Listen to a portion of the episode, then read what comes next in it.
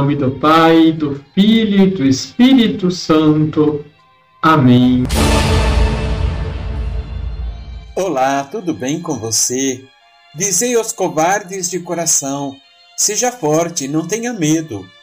O próprio Deus virá para salvá-los, conforme Isaías capítulo 35, versículo 4.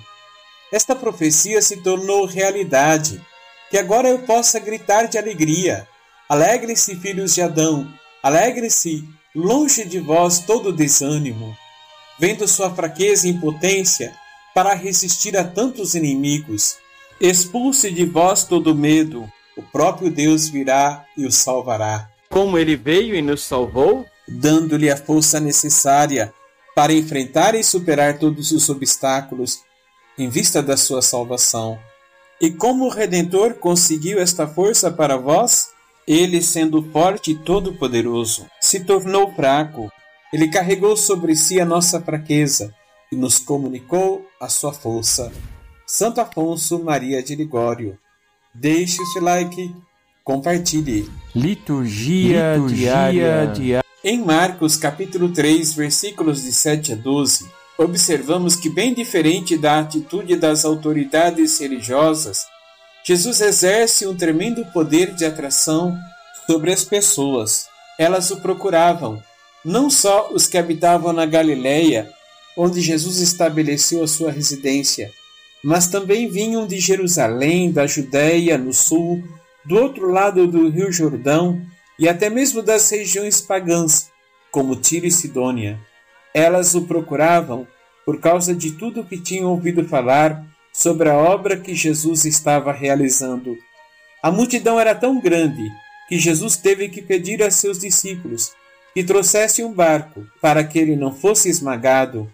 Um grande número de pessoas que ouviram falar de seus poderes de cura queriam tocá-lo. Eles sentiam que isso era suficiente para serem curados. Alguns, possuídos por espíritos malignos, prostravam-se diante dele e gritavam: Tu és o Filho de Deus.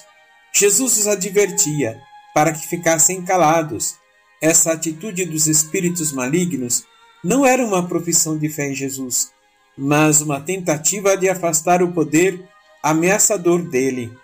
As pessoas ainda não tinham consciência da identidade divina de Jesus.